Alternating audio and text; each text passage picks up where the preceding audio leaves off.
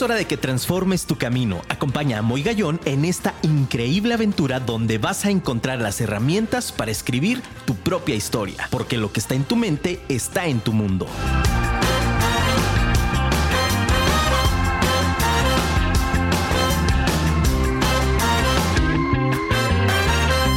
Muy buenas noches, Guadalajara. Qué gusto saludarlos nuevamente. Qué bárbaro, Luisito, esos aplausos increíbles, producción. Un abrazo a Luisito que está del otro lado de la pantalla, del otro lado del cristal en producciones. Gracias Dios, gracias familia. Hoy tenemos de verdad casa llena, muchachos. Familia, estamos súper emocionados, estamos felices. Un fuerte abrazo de verdad a todas las personas que nos sintonizan. Gracias por estar conectados a www.afirmaradio.com o a través de la aplicación de Afirma Radio. Gracias de verdad a todos nuestros amigos que nos escriben desde Sudamérica, Brasil, Argentina, Uruguay, Chile, Perú. El otro día me escribió una persona también del Salvador. Gracias. Qué increíble de verdad el poder y la magia de la radio y sobre todo en esta frecuencia de Afirma Radio, la radio inteligente. Y bueno, pues, ¿qué te puedo decir también a todos nuestros amigos de Estados Unidos, Alemania? No, bueno, o sea, somos internacionales, muchachos. Gracias de verdad a todos los que hacen posible que un amigo y servidor esté al frente de los, de, de los micrófonos en esta gran familia de Afirma. Mándanos, por favor, tu WhatsApp al 33 33 19 11 41. Te lo repito. 33 33 19 1141. Mándanos tus mensajes por piedad. Nos encantaría saludarte en vivo. Mándanos tu nombre y desde qué parte del planeta Tierra nos estás escuchando. Entonces, bueno, pues vamos a trabajar y por favor búscanos a través de Facebook, Instagram o Twitter en Afirma Radio para que no te pierdas los programas de mis amigos y compañeros locutores que son también impresionantes. Por favor, sigue toda la gama que tenemos en esta radio inteligente. Y bueno, pues sin más preámbulo, familia, ¿qué crees? Hoy tengo, como te lo dije al inicio, casa llena. Estoy muy emocionado, estoy muy contento. Un abrazo, de verdad, grande. Hay dos personitas que están del otro lado del vidrio. Un abrazo muy grande a dos de mis cuatro grandes tesoros. A Julie y Cami, que las amo con toda mi alma. Hijas, gracias por acompañar y por seguirme en todas mis locuras todos los días. Desde mi corazón las amo. Y hoy, queridos hermanos, tenemos una de verdad invitada y tenemos invitados en cabina. Un abrazo, una gran familia. Mi querido Roger Mares. Aplausos familia. Qué padre. Mi querido Rogelio Mares. Y bueno, pues hoy tenemos también invitadísima. Yo les dije que es una chica que a su corta edad, exacto, bien, bien, bien, bien, Luisito, sí, ponle, tambores, mano. Es una chica que a su corta edad ha estado en diversos países en nuestro planeta Tierra. Tiene 22 años de edad y tiene unas experiencias y una historia que hoy de verdad ve por tu cuaderno especial de Muy Gallón porque estoy seguro va a inspirar tu vida para siempre. Con ustedes, en Vive tu Historia con Moy Gallón, Sofi Mares. Uh, Sofi, ¿cómo estás? Wow, qué presentación, ¿eh? Muy, muchas gracias. Muy bien, aquí muchas gracias a todas las personas que nos están escuchando. Muchas gracias, Moy, por tenerme aquí el día de hoy. Estoy muy emocionada por compartir mi historia y inspirar a cuanta gente pueda el día de hoy. Qué padre, Sofi. La verdad es que el emocionado soy yo. Yo les quiero compartir que eh, conozco ya desde hace a la familia Mares. Tengo el, el, gran orgullo de poder ser amigo de la familia desde hace ya siete años. Híjole, el tiempo pasa volando. Y hoy ver ya a una, a una dama consolidada en algunas cosas, que todavía hay mucha historia, por favor síguela, sigue a Sofi Mares porque va a transformar el mundo va a hacer cosas increíbles, te lo prometo. Y esta noche quiero que nos cuente Sofi justamente, arrancando el programa, ¿quién es, quién es Sofi Mares? Wow, esa pregunta sí que está muy profunda, ¿no? Creo que hasta yo misma me lo pregunto todos los días. Eh, pero definitivamente si tuviera que contestarla en pocas palabras, yo creo que soy una persona que está en crecimiento, pero eh, actualmente una persona que ve por el mundo y siempre está preocupada por el mundo y qué es lo que está pasando a mi alrededor. Y soy una mujer que, mujer mexicana, ¿no?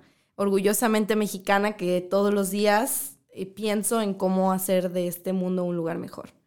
Qué interesante propuesta y qué misión de vida tan importante. Y sobre todo, Sofía, algo que te aplaudo muchísimo es que eh, justo eso, ¿no? Es decir, a, la edad, y aquí es donde se hace vida, lo que hemos dicho en alguna ocasión en el programa, que no necesariamente la madurez va de acuerdo a la edad. Es decir, creo fielmente que todas las experiencias que has vivido y que tus padres te han forjado, te han puesto también en un escenario o en distintos escenarios de la vida, pues eso también te ha ayudado a constituirte justo en esto, ¿no? En la mujer que hoy eres y en lo que estás proyectando. Y que además, te quiero decir, no todos los jóvenes a tu edad tienen tanta claridad de una misión personal como la que nos estás expresando ahorita. Sí, claro, creo que algo muy importante para mí y en mi vida ha sido encontrar mi por qué. Eh, y eso es algo que yo siempre le digo a otras personas que es importante hacer porque no importa qué es lo que quieres lograr, si tú sabes a dónde quieres llegar y por qué lo quieres hacer, no importa los obstáculos que tengas en la vida, siempre vas a ver esa luz al final del túnel, ¿no? De dónde llegar. Y creo que eso es lo que me ha pasado en mi vida. Mucha gente dice, no vas a lograr hacer esto, o no vas a llegar aquí, o ¿para qué lo intentas? Si has visto que todas estas personas no lo logran. Y cuando tú tienes la razón detrás de lo que quieres lograr, y la tienes clara, no importa cuánto te cueste trabajo llegar ahí, cuánto trabajo te cueste llegar ahí, tú sabes dentro de ti que lo vas a lograr. Y creo que eso es algo muy difícil de encontrar, el por qué. ¿Por qué vives? ¿Por qué te levantas todos los días? Muchas veces no tenemos una respuesta a eso, ¿no? Y eso, el no tener una respuesta de por qué estamos viviendo es algo que nos puede impactar, ¿no? El, ok, ¿por qué me levanto todos los días? ¿Por qué estoy yendo a hacer mi trabajo? ¿Por qué estoy yendo a este trabajo? ¿Por qué, ¿Cuál es mi visión en el mundo? Qué impresionante. Y es que tienes toda la razón. Fíjate que esto es grande porque de pronto hemos platicado en algunos también de los episodios que de pronto actuamos de manera robótica. Pareciera que eh, estamos en un piloto automático y el, y el planeta no, nos dice la sociedad el debes de o el tienes que. Y este sentido que nos das de vida, bueno, pues creo que se construye y se va también fortaleciendo día a día. ¿Desde qué, eh, desde qué edad, Sofi, tú empezaste a decir, oye, el tema del planeta me, me preocupa, pero quiero decirles, queridos radioescuchas, que aquí a Sofi no solo le preocupa, le ocupa, porque ha hecho muchas cosas, ya nos platicará, pero ¿desde qué edad, Sofi, comenzó esta inquietud por justamente pensar eh, eh, en esta sociedad, eh, en, tu comunidad, que me tocó, me tocó conocerte desde esta parte estudiantil, este, en educación básica, desde esta parte de familia. ¿En qué, ¿En qué edad comenzó tu preocupación y ocupación por el planeta Tierra? Yo creo que el recuerdo que más tengo es cuando tenía nueve años, que es justamente yo, algo que les quiero platicar es que antes de entrar a la universidad viajé eh, por diferentes lugares del mundo durante un año. Viajé alrededor de nueve países diferentes y hice servicio comunitario en cada uno de ellos. Wow. Y viajé con un programa eh, que se llama Viva la Gente.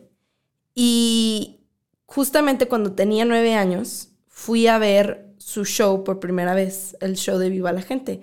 Y yo fui a ese show porque mi mamá era su cumpleaños y mi mamá, vamos a ver el show de Viva la Gente. Y iba cantando la canción en el camino. Y yo la volteaba a ver y decía, ¿a dónde nos está llevando mi mamá? ¿No? Yo ni idea tenía de Viva la Gente, no conocía nada. A quien le mandamos un fuerte abrazo a tu mamá, por cierto. Sí, seguro nos está escuchando. Seguro nos está escuchando. Te amo, mamá. sí, sí, sí, por favor. Este, y entonces yo veo ese show y me estaba sentada en en el teatro, fuimos al teatro Galería, no, creo que era, no, me, no recuerdo el nombre del teatro, pero un teatro aquí en Guadalajara. Estaba sentada viendo el show y es un show de 100 personas, 100 personas de 17 a 20 países diferentes. Impresionante. Y yo estoy sentada ahí con nueve años de edad y escucho lo que están diciendo. Y son puras canciones de paz y amor por el mundo. Puede sonar un poco hippie, ¿no?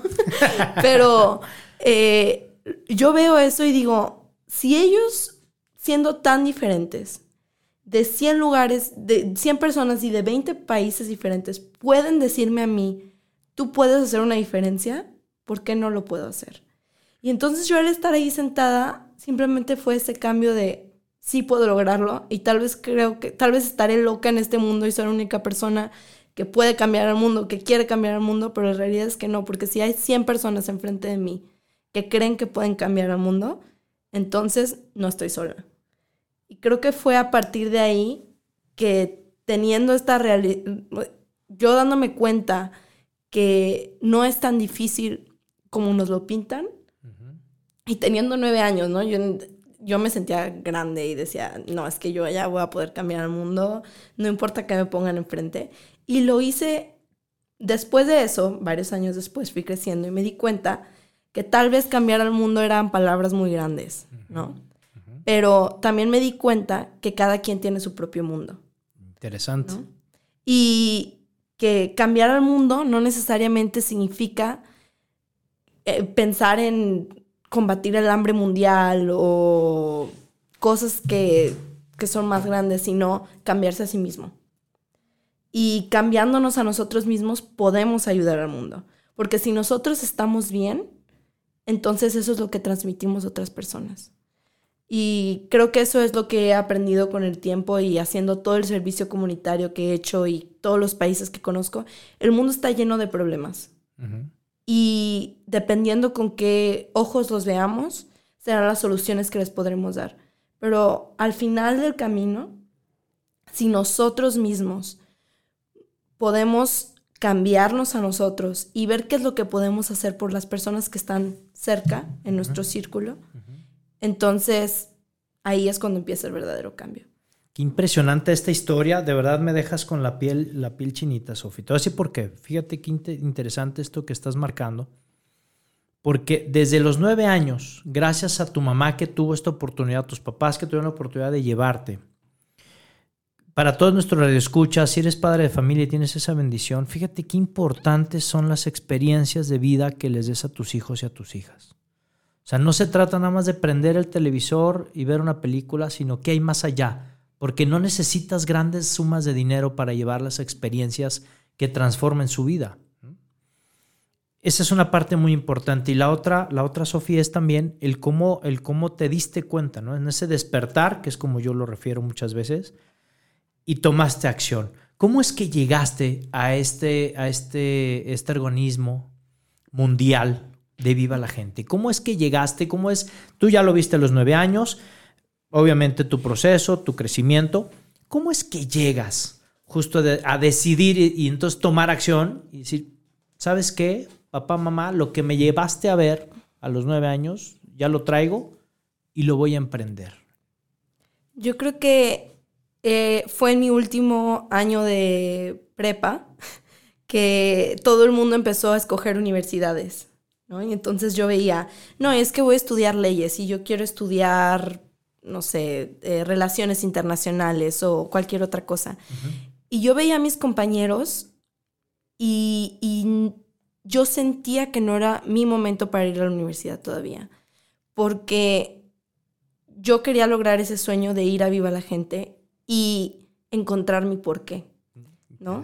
Y más bien, no creo que encontrarlo como tal, porque siento que ya lo traía en parte de mí. Yo sabía que algo que quería hacer era cambiar el mundo, pero yo sentía que entrar a la universidad significaba empezar otra etapa de mi vida académica que no quería empezar todavía, porque siento que es importante, es muy importante el área académica en la vida, pero hay más que eso. El ser estudiante no es solamente sentarte en un salón de clases y aprender de historia o aprender de matemáticas, sino es qué voy a hacer con ese conocimiento. Y para mí eso era algo clave en mi vida. Entonces, al yo saber del programa de Viva la Gente, yo dije, es, este es el momento. Si lo voy a hacer en algún momento de mi vida, qué mejor oportunidad que hacerlo antes de tomar una de las decisiones más importantes, ¿no?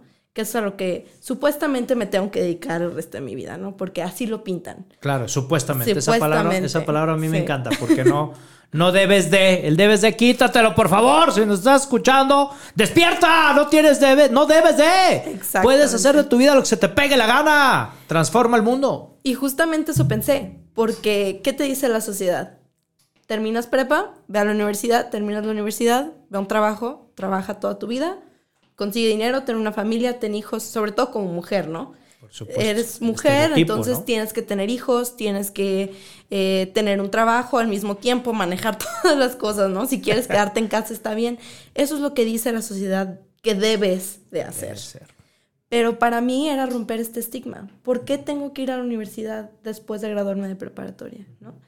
Y a la gente que le digo que me tomé un año sabático, dicen, ¿cómo? O sea, ¿cómo te tomaste un año de la universidad? Y actualmente estoy en la universidad eh, en Estados Unidos y muchos de mis compañeros dicen, ¿y tus papás te dejaron hacer eso? Y yo, es, Claro. que, es que ellos me dijeron que lo hiciera. Es que ellos me promovieron para esto, ¿no? Sí. Oye, Sofi, y fíjate, esto para todos los que nos están escuchando del otro lado de sus dispositivos, pueden hacernos preguntas, familia, los que quieran, de verdad, estamos aquí en vivo. Mándanos tus mensajes, te repito, el teléfono 33 33 19 11 41. Mándanos WhatsApp en vivo. A mí me resulta muy interesante ahorita, todos los que nos están escuchando pueden decir, uy, qué padre. O sea, a los nueve años conoció, emprendió, sus papás la apoyaron, está estudiando, ya nos platicarás ahorita, no me quiero adelantar tanto, pero bueno, está estudiando en la universidad en Estados Unidos, qué padre. O sea, todo está increíblemente maravilloso.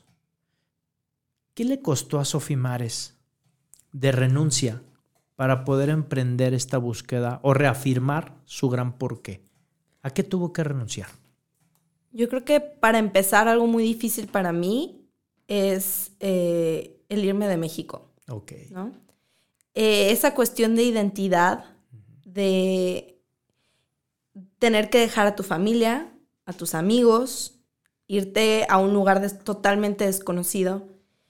Y, y te lo platicaba antes de empezar el programa, muy para mí una de las etapas más difíciles de mi vida fue entrar a la universidad porque llegué a un país donde sí hay gente que habla español, pero o sea, estoy estudiando en California, entonces sí hay mucho hispano, eh, pero no es lo mismo. No es lo mismo que estar rodeada de gente que es mexicana y que entiende tu cultura y que puedes hablar todos los días tu idioma.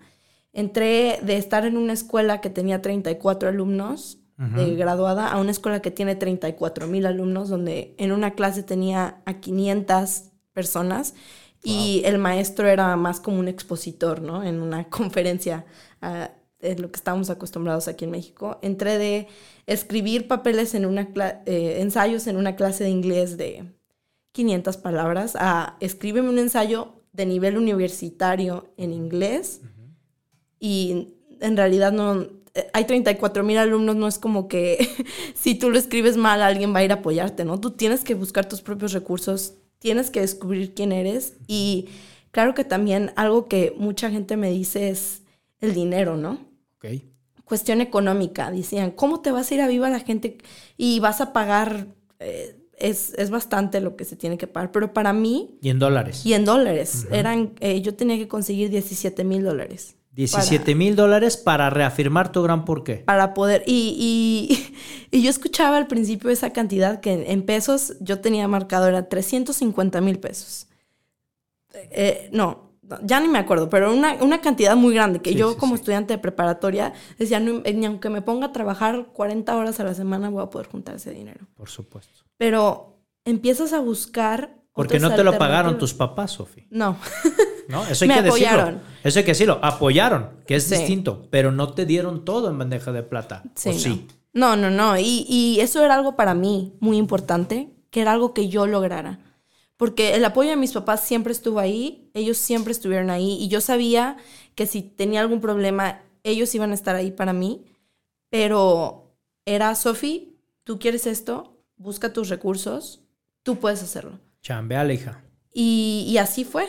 Y me puse a vender desde galletas, bolis, brownies, todo lo que se puedan imaginar, hasta ir a empresas, construir mi propio proyecto donde me patrocinaran para poderme ir a este viaje que al principio yo me iba a hacer seis meses. Ok.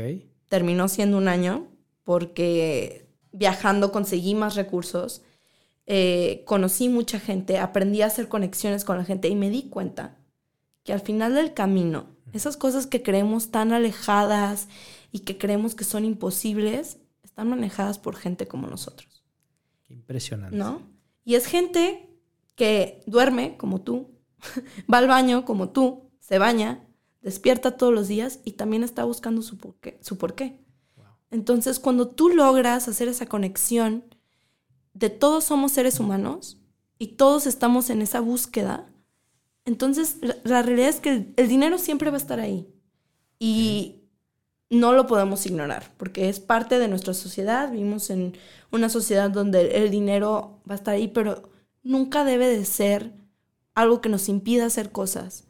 Y no debe ser algo que para mí, yo siento que no es algo a lo que quiero lograr dinero, sino quiero lograr esto y este es el dinero que necesito. Tiene que ser un vehículo, no un objetivo. Sí, es lo que yo pienso. No, y que de verdad esto, señoras, señoritas, damas, caballeros, niños, niñas, todo el mundo, escríbanlo por favor con letras de oro. ¿Cuántas veces te has limitado por cuestiones de dinero? ¿Cuántas veces has dicho, híjole, voy a hacer un real sacrificio? ¿No? Y hasta se mi querido Luisito, como música fúnebre, ¿no? Chihuahua, ¿no? Dices, ¿por qué te limitas? ¿Por qué tu pensamiento es corto? Aquí nos dice Sofi Mares, sí se puede, ¿Cuántos años tenías cuando te fuiste a, Viva la Gente? Tenía 18 años. 18 años, mis queridos amigos. 18 años. Más de 350 mil pesos. ¿Y qué crees? El doble, porque no fueron seis meses, fue un año. Entonces fue el doble. No necesariamente porque el segundo semestre es, es menos dinero. Es menos lana, ok. Pero sí fue. Yo creo, eh, creo que el segundo semestre eran 9 mil dólares lo que tenía que conseguir. Y algo que me ayudó mucho fue que mi primer semestre estando en Viva la Gente y entendiendo que eh, la gente, cuando tú tienes un objetivo y puedes transmitírselo, la gente que tiene dinero lo ve.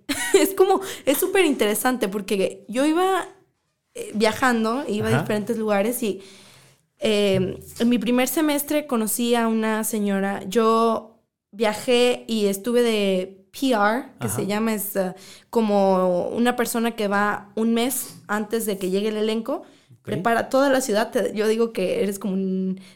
Te, mandan un kit, ¿no? Y te, te, dan en una computadora, esta es tu ciudad, ¿no?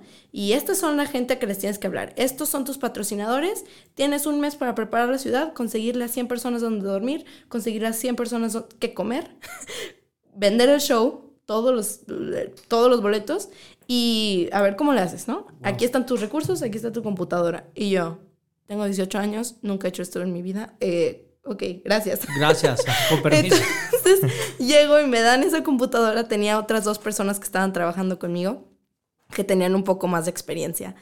Y este, llego a esta ciudad donde estuve un mes y a esta señora yo la conocí un día.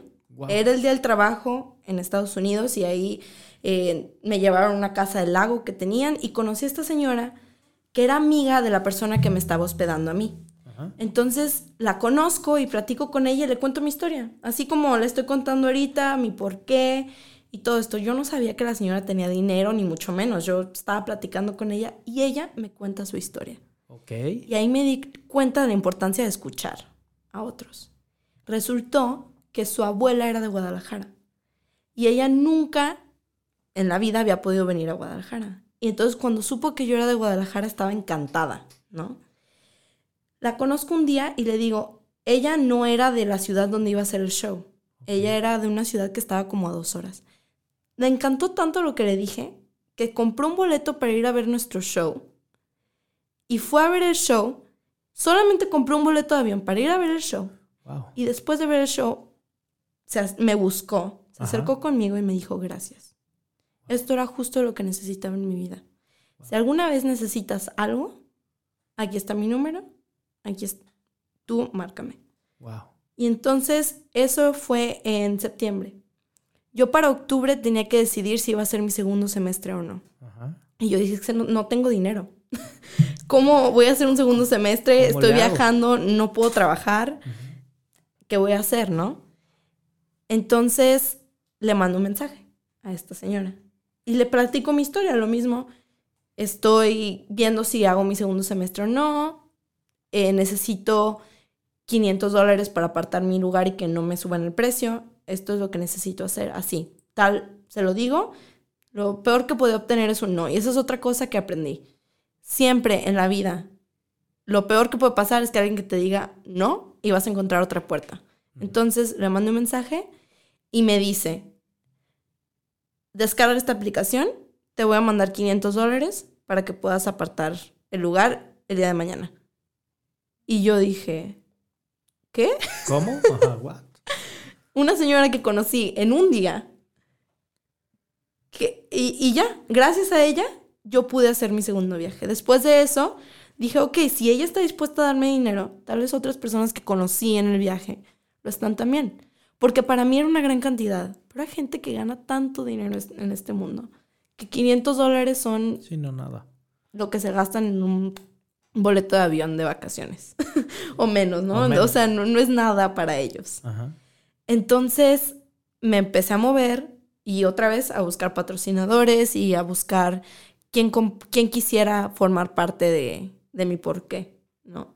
Y eso era algo muy importante para mí porque yo no estaba diciendo que me dieran dinero nada más por darme dinero y viajar. Yo estaba pidiendo dinero porque quería compartir mi porqué con el mundo. Y eso era lo que inspiraba a otros y por eso es que la gente estaba dispuesta a darme dinero. Porque para mí el dinero no era algo que yo quería obtener, sino era mi vehículo. Sí, no era tu fin, no era, no era la meta fin, última. Exactamente, era mi, mi vehículo para poder obtener lo que yo quería. Esta mentalidad, hijo, de verdad, qué programa, caray. Esta mentalidad justamente es de lo que se trata, Sofi. O sea, muchas personas que nos están escuchando, de pronto pudiera parecer que su meta final es esa. O sea, es tener dinero. Sí, pero ¿y qué vas a hacer? no? Como me lo dijo una vez un, un- gran mentor que también en una industria gana, gana mucho, muchos millones de dólares. Me decía, bueno, gano un millón de dólares. ¿Qué vas a hacer? Y de inmediato la gente respondió, compro mi casa, cambio de carro, cam- ok, siguiente mes, otro millón de dólares, ya lo ganaste, ¿qué vas a hacer? O sea, el tema no es el dinero, es hacia dónde vas con eso. ¿no? Esa meta, cuando dejamos de percibir el dinero como esa meta final, y justamente, Sofi, nos lo estás enseñando, que lo aprendiste a tus 18 años, qué impresionante. Creo que habemos muchos que no lo hemos aprendido o nos tardamos muchos años más en aprenderlo.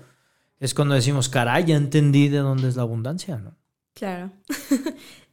y todo pasa por algo, ¿no? todo empieza a suceder. es como... Magia. de- sí, decides una cosa y entonces todo lo atrae. Yo creo mucho en la ley de la atracción y, y definitivamente eso es lo que me pasó. O sea, yo dije, esto es lo que voy a hacer, esto es lo que quiero hacer y voy a encontrar la forma de hacerlo. Y en mi cabeza pasó. Y estoy hablando de que esto yo lo tenía en mi cabeza. Digo, tenía nueve años, luego se borró de mi mente y después volvió y estaba decidida a lograrlo. Y la gente me preguntaba, me decía, ¿y qué pasa si no consigues el dinero? Y yo, pues es que lo voy a conseguir. Lo voy a conseguir. Es que no hay plan B. Sí. No hay plan B. O sea, es un único plan y muérete en eso. ¿no? Sí, claro. O sea, eso, eso está padrísimo. De verdad te felicito enormemente, Sofi. Mira, vamos aquí a ver. Tenemos ya saluditos del público conocedor, público hermoso que nos está escribiendo. ¡Wow! ¡Qué padre! Dice. ¡Ah, Chimone! ¿Cómo estás, amiga? Qué gusto saludarte. Dice textualmente, Sofi, te lo regalo. Dice, aquí me moví, Luisito, perdóname, no me regañes. Saludos, Moy. Aquí Chimone presente. Es complicado querer hacer lo que uno quiere de su vida. Mi papá quería que estudiara una carrera que me dejara dinero y por berrinche y gusto estudié ciencias de la comunicación y a varios años de haber estudiado la carrera, apenas actualmente la estoy ejerciendo y me encanta. Y lo haces increíblemente, amiga. Búscala por favor en Afirma Radio todos los viernes a la una de la tarde. El tesoro del comer con mi amiga. Aplausos familia, qué padre, man, qué, qué padre, de verdad felicidades, qué gran testimonio. Oye, luego, luego también este, nos compartes tu testimonio, amiga. La verdad es que se me hace muy interesante esto y qué, qué padre. Tenemos más, más recaditos, Sofi. Mira, solo felicitar a Sofi soy su más grande admiradora. Algún día seré como ella. Esa es mi mamá. Te dejé el nombre, te dejé el nombre. Claro. Gracias, mamá. La verdad es que yo si algo puedo decir es que estoy donde estoy por mi familia. O sea, eso no lo puedo negar y creo que es algo que tengo que aceptar porque eh, es difícil a veces eh, darnos cuenta que hay gente que no tiene ese apoyo de su familia, ¿no? Y siento, yo me siento muy agradecida de tenerlo porque siempre han estado ahí. Pero también he tenido amigos que no tienen el apoyo de su familia y están donde yo estoy. Entonces, eh, siento que eso es algo importante eh, de reconocer, ¿no? Oye, y un gran abrazo a tu mamá. Señora Celia, le mando un gran abrazo. De verdad, gran familia junto con mi amigo Roger. Más grande admiración y respeto por esa gran familia hermosa que son, Sofi, tus papás, que los admiro también muchísimo, que son grandes personas y grandes profesionales también, que eso también es muy importante, ¿no? Entonces creo que hay, hay muchos, hay muchos ejemplos de vida y bueno, Sofi, vamos a regresar, tenemos ya ahorita un corto corte comercial, pero no me quiero ir, mi querido Red Escucha, porque tenemos todavía más. Quiero que regresando ahorita, Sofi, eh, nos platiques alguna anécdota de algún país que te haya marcado. ¿Cómo es que llegas a la universidad? Que nos platiques un poco la historia de cómo llegaste a la universidad y qué hiciste. Y bueno, pues de verdad transforma tu entorno a través de la inspiración. Si esta historia no te inspira, de verdad, de verdad, ponme la vara más alta porque está bien cañón. Pero esta historia a mí me está dejando muchísimo, muchísimo aprendizaje. Vamos a un pequeño corto corte comercial y regresamos en Vive tu historia con tu amigo Moy Gallón. Nos vamos en un ratito. ¡Qué padre familia! Gracias, Luisito. no, hombre, mano. Yo aquí voy a vivir porque me tratan mejor que en mi casa, mano. Qué padre, Luisito. Gracias por esos aplausos. Familia, volvemos en Vive tu historia con tu amigo Moy Gallón con una invitada de lujo, mi querida amiga Sofi Mares, que nos está platicando su historia de una inspiración impresionante. De verdad, ha sido un programazo el día de hoy y ya estamos listos para esta segunda parte. Seguimos con más recaditos. Nos dice Tere García, una amigaza Tere García. Un abrazo para ella y para toda su familia. Enlace eventos, que ahí hacemos algunas, algunas eh, eh, actividades juntos, felicidades, Tere, nos dice eso, y eso lógicamente la hizo más fuerte y se disfruta más los logros propios, por supuesto, Tere. Así, así creo que lo ha hecho, ¿no, Sofi? ¿Te ha forjado eso? Sí, claro que sí. Gracias por mandar ese mensaje, Tere, porque es justo algo que quería compartir, es que después de haber conseguido todo el dinero, nunca se me va a olvidar el primer, eh, Viva la gente hace conciertos eh, y el primer concierto que estaba detrás de escena y me iba a ir a parar el escenario, cuando yo me paré en ese escenario, me sentí como, e, es un sentimiento que nunca he vuelto a sentir, pero fue como, lo logré. o sea, estaba ahí y lo mejor fue que dije, lo logré. ¿Y ahora qué? ¿Ahora qué sigue? ¿No? Y ahora qué sigue, claro, porque me di cuenta que se puede lograr lo que uno quiere. Y eso para mí, el darme cuenta que yo puedo lograr lo que me propongo, creo que es un sentimiento que aunque sean cosas pequeñas, metas que nos pongamos a corto plazo, si tú te puedes demostrar a ti mismo que logras lo que te propones, no hay límites. No hay límites. No, no los hay. Y eso es algo increíble de darse cuenta. Y, sabes, Sofía, algo que, comparto muchísimo con esto que nos estás narrando, es justo también que todo está en nuestra mente. Si todas las, todas las creencias limitantes que nos han educado, todas las creencias que nos han impuesto a través de la sociedad, eh, eh, lo hemos dicho muchas veces, ¿no? Bien dice Carol Boctila, eh, somos genes y cultura. Y desgraciadamente de pronto nos vemos inmersos en una cápsula en la sociedad, sobre todo en nuestro país, que como bien decías hace un momento, ¿no? Sales de esta burbuja y te encuentras con un entorno totalmente diferente y conoces personas de otro nivel, y no me refiero solo al ámbito económico, sino nivel espiritual, nivel de ideología, nivel de intelectual. ¿Cuál ha sido la mejor experiencia? Quiero eh, hacerte dos preguntas. La primera es, ¿cuál ha sido tu mejor experiencia y en qué país fue y con quién fue? Tu mejor experiencia en este año de haber estado en Viva la Gente. Y la segunda es, ¿cuál ha sido la experiencia más complicada que pudiste haber vivido en otro lugar, ya sea dentro del, mismo, de la misma República Mexicana o fuera de ella? Esta es una pregunta que mucha gente me hace cuando les platico que viajé, ¿no? ¿Y cuál es tu lugar favorito? ¿Y qué, es la experiencia que más te marcó?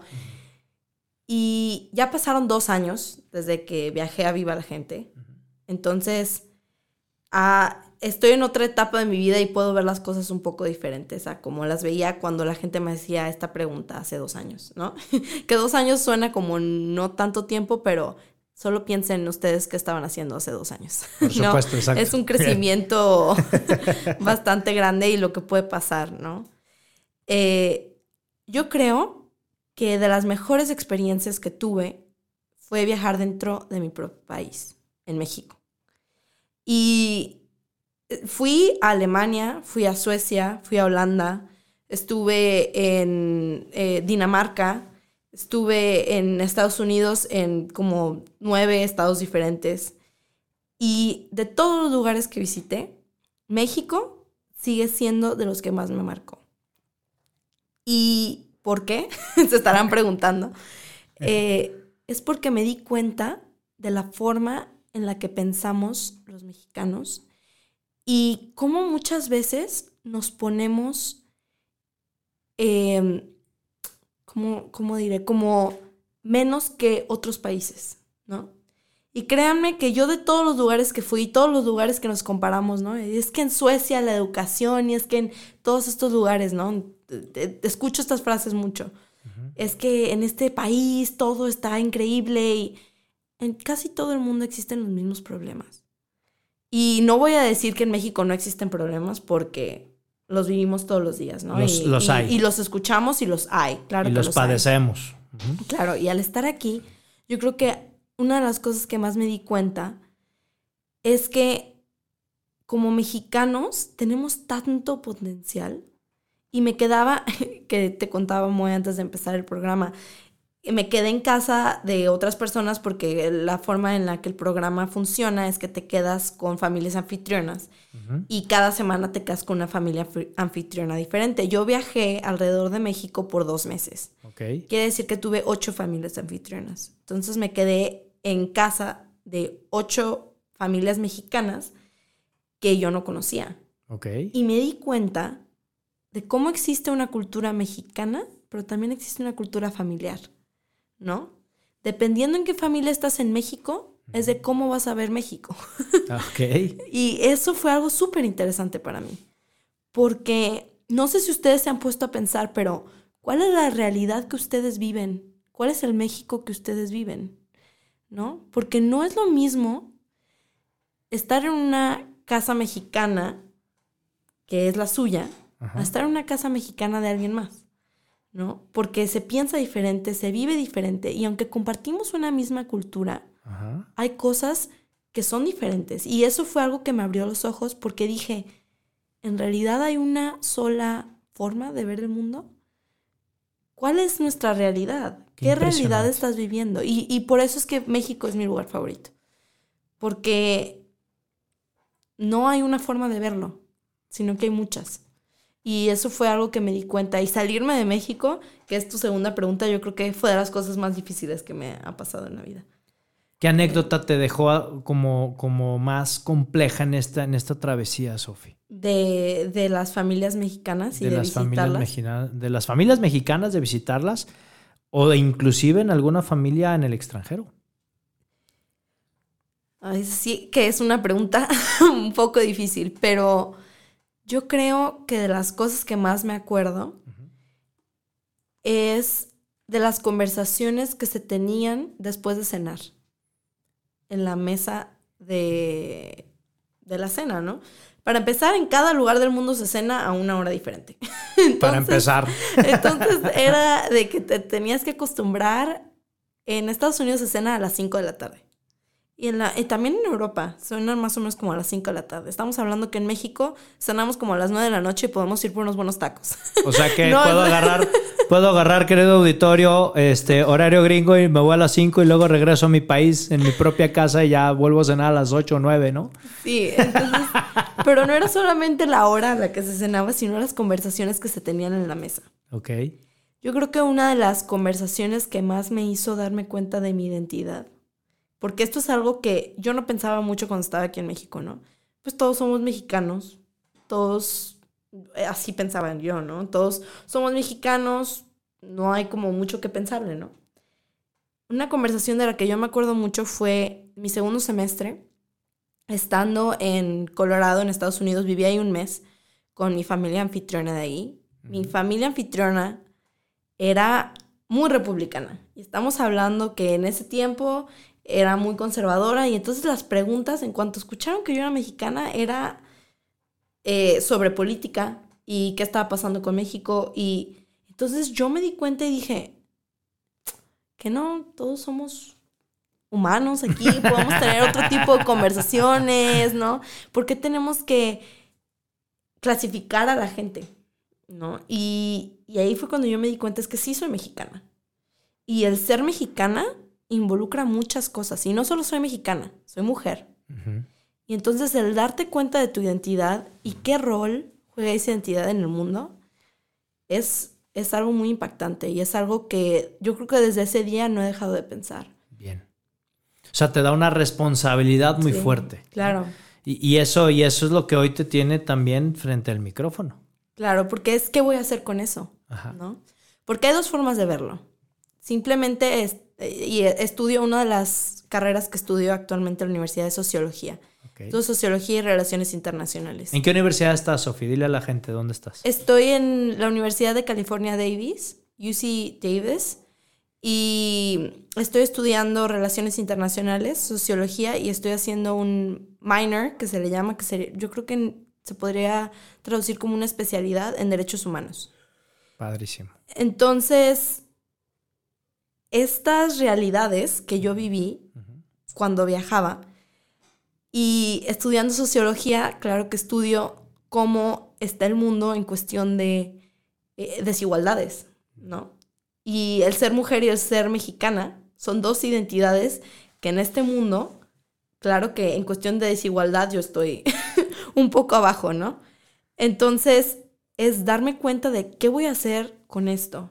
Y en vez de pensar en estoy atrás en esta carrera de la vida es qué voy a usar para poder empoderarme de estas identidades y usarlo como una herramienta más que pensarlo como una debilidad, ¿no? Porque sí es un reto no estar en tu país, es un reto Ahora voy a contestar tu segunda pregunta de cuál ha sido una de las cosas más difíciles de estar en otro país y yo creo que mi primer semestre de la universidad fue de las cosas más difíciles para mí. Porque fue un golpe de realidad de, número uno, vas a vivir sola. A partir de ahorita ya no estás en casa de tus papás. Digo, eso lo viví un poco cuando estaba viva la gente, pero tenía a 100 personas que eran mi familia. y que estaban en el mismo estatus que tú. Claro, sí, estaban en la misma página, ¿no? Todos vamos a cambiar el mundo. Exacto. Todos estamos aquí para hacer del mundo un lugar mejor. Eh, somos una familia, nadie está solo. Y pasé de estar en un grupo lleno de gente que me estaba apoyando todo el tiempo a estar en una universidad donde hay 32 alumnos, 32 mil alumnos, tú eres uno más, ¿no? Eh, tu maestro va a conocer tu nombre si tú te vas y te presentas, porque hay 500 personas en tu salón. Eh, eres mexicana. Para empezar, me empezaron a decir, métete al club de Chicanex y Latinex. Y yo, ¿Qué? Porque me- ¿Qué es eso? la gente te identificaba, chicano es una palabra que se utiliza para personas que nacieron en Estados Unidos y son de padres mexicanos. Ok. Entonces a mí me decían eso y yo es que... Es No que- aplica es para que mí. yo soy mexicana. Ajá. Sí, sí, ¿No? sí, sí. Pero la gente te clasifica y te dice quién eres. Y para mí, entrar a la universidad fue decir, es que esta soy yo. Tú no, tú no me vas a decir quién soy yo, Claro. porque yo sé quién soy. Pero sí es un golpe de identidad muy fuerte porque entonces te empiezas a cuestionar quién soy. Sí, no, de tanto que te están diciendo, Sí. dices, híjole, entonces lo que yo pensaba de mí no era, no era así, ahora Claro. es así. Claro. Y algo que me pasó entrando a la universidad fue que tuve un accidente en mi bici. Davis es una universidad donde todo el mundo se mueve en bici. Todas las, las calles están hechas para bici. Yo creo que la última vez que me subí a una bici tenía como 10 años. Entonces me dicen, muévete en una universidad donde no vas a llegar a tu clase a tiempo si no usas una bici porque está tan grande que en lo que tú caminas te tardas 20 minutos en llegar de un salón a otro. Entonces, si tú tienes un 5 minutos para llegar a tu clase, tienes que usar la bici. Pero estás hablando de usar la bici en un lugar donde hay 30 mil personas para llegar a tu salón de clases a tiempo. Usando En bici. una bici. Sí, no, Entonces, bueno. hay, pon tú que las 30 mil no estén en- al mismo tiempo en la bici, pero pon tú unas 10 mil. No, bueno. ¿no? Entonces, tuve un accidente en, en la universidad, en mis primeras dos semanas de universidad, y me dio una contusión. Entonces, agrégale que era una universidad nueva, donde todo estaba en inglés.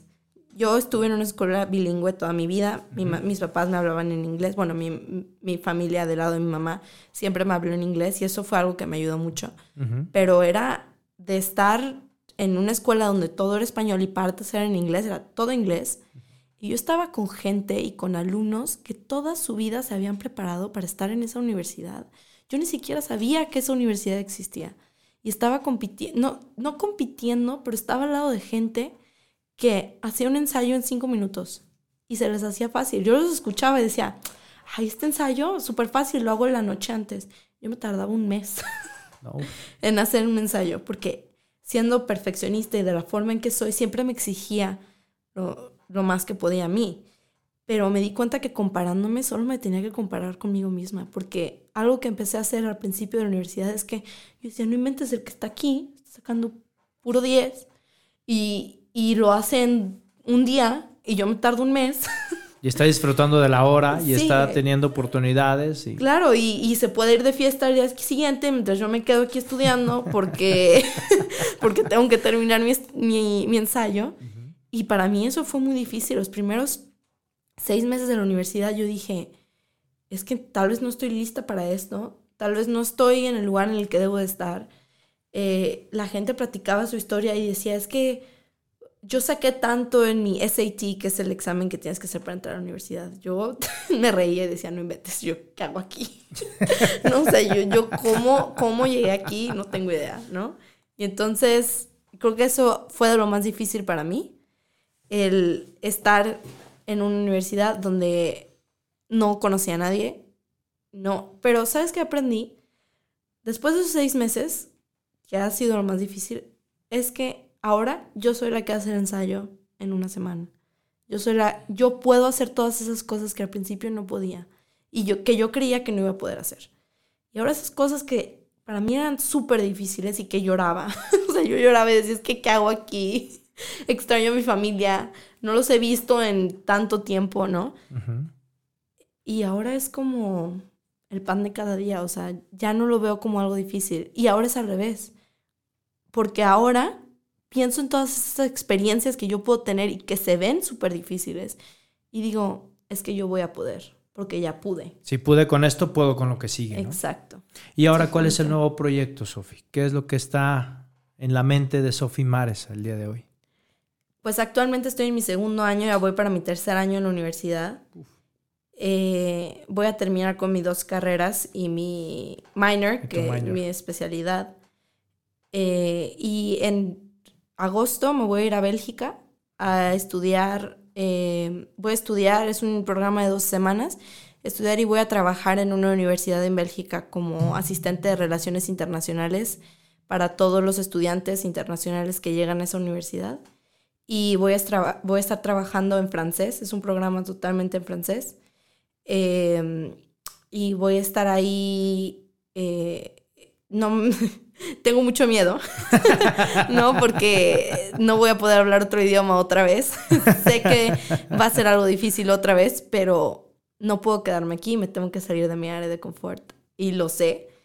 Tengo miedo, pero si ya pude con todo lo demás, ya volveré y les contaré qué tal me fue. Por favor, Sofía, este, este espacio es tuyo, este espacio es tu casa. Muy agradecido, de verdad, contigo, con tu familia, con Roger que está aquí en cabina. Gracias, Roger, por esta oportunidad. Sofía, de verdad, te deseamos eh, todo el éxito del mundo, que estoy seguro lo vas a obtener. Y, qué bueno que tienes miedo, porque detrás de ese miedo está el éxito, justamente. Entonces yo sé perfectamente que lo vas a cruzar y lo vas a cruzar de una manera increíble. Sé que inspiraste a más de una persona con tus palabras, que a esta edad de 22 años, Sophie Mares ahí para muchísimo rato. No lo dije en broma, lo dije en serio. Sigan, sigan por favor las redes sociales de Sophie porque eh, este, va a dejar un legado, un legado en el mundo, estoy seguro.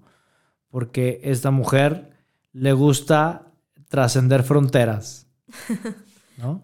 Sí, muchas gracias por tenerme aquí el día de hoy y sí, espero que lo que digas sea verdad y que haya inspirado a gente y solo si tengo que decir unas últimas palabras, yo creo que es no hay imposibles y se empieza con uno mismo.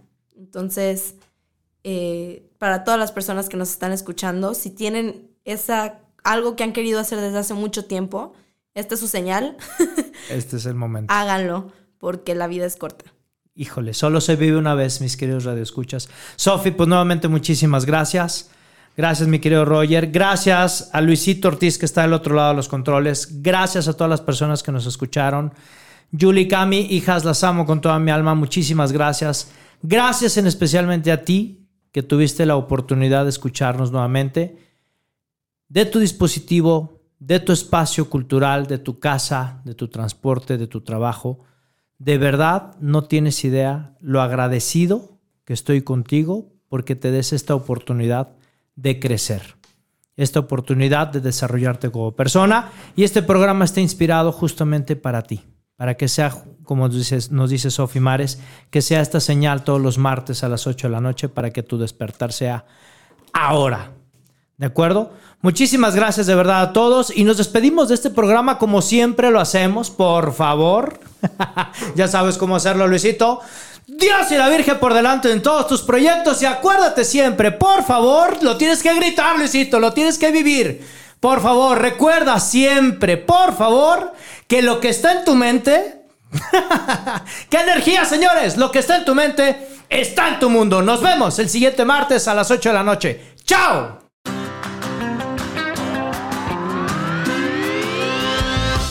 Hemos terminado, pero recuerda que tú puedes escribir tu propia historia todos los días. Así que nos vemos la próxima semana en Vive tu historia en punto de las 8 de la noche.